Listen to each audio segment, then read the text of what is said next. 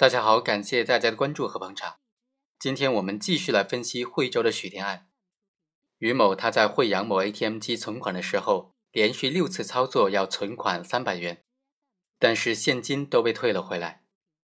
但是他的手机信息却提示钱已经到账了，账户余额已经增加了。也就是说，这个 ATM 机产生了故障，他就产生了贪念，他从旁边的 ATM 机取出了自己的几千块钱，然后在这台故障的 ATM 机反复的存钱，存了十七次，总共存入的钱款是九万七千七百元。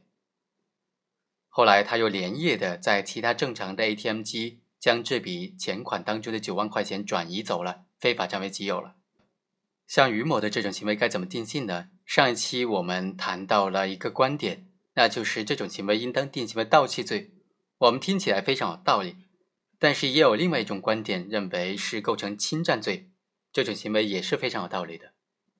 只不过最终法院是没有认定它构成侵占罪。我国刑法规定，侵占罪它是指非法占有为目的，将代为保管的他人财物或者他人的遗忘物、埋藏物。非法占为己有，数额较大，拒不退还或者拒不交出的行为。分析侵占罪的客观要件是在于说，侵占的突出表现、突出特点就是变合法的持有为非法的所有，这也是侵占和盗窃的本质区别。行为人已经合法的持有他人的财物，是构成侵占的前提条件。刑法第二百七十条规定，合法持有他人财物只有两种情形：第一，是以合法方式。代为保管他人的财物，这是典型意义上的侵占。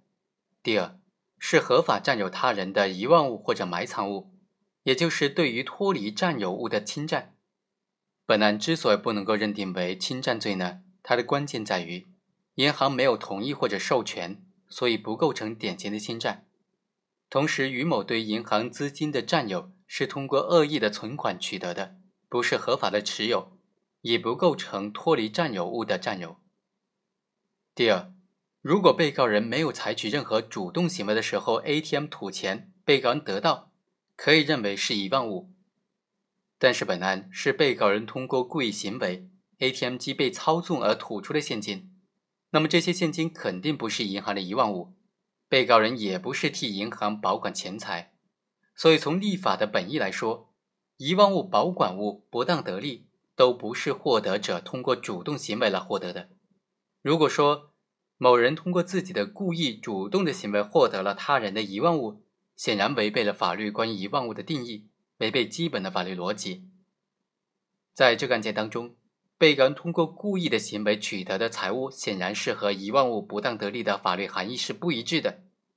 既然银行资金不能够认定为遗忘物，那么被告人的行为更不可能是替银行保管了。所以，于某的行为不构成侵占罪。好，以上就是本期的全部内容，我们下期再来继续分析本案的剩下的最后一个问题。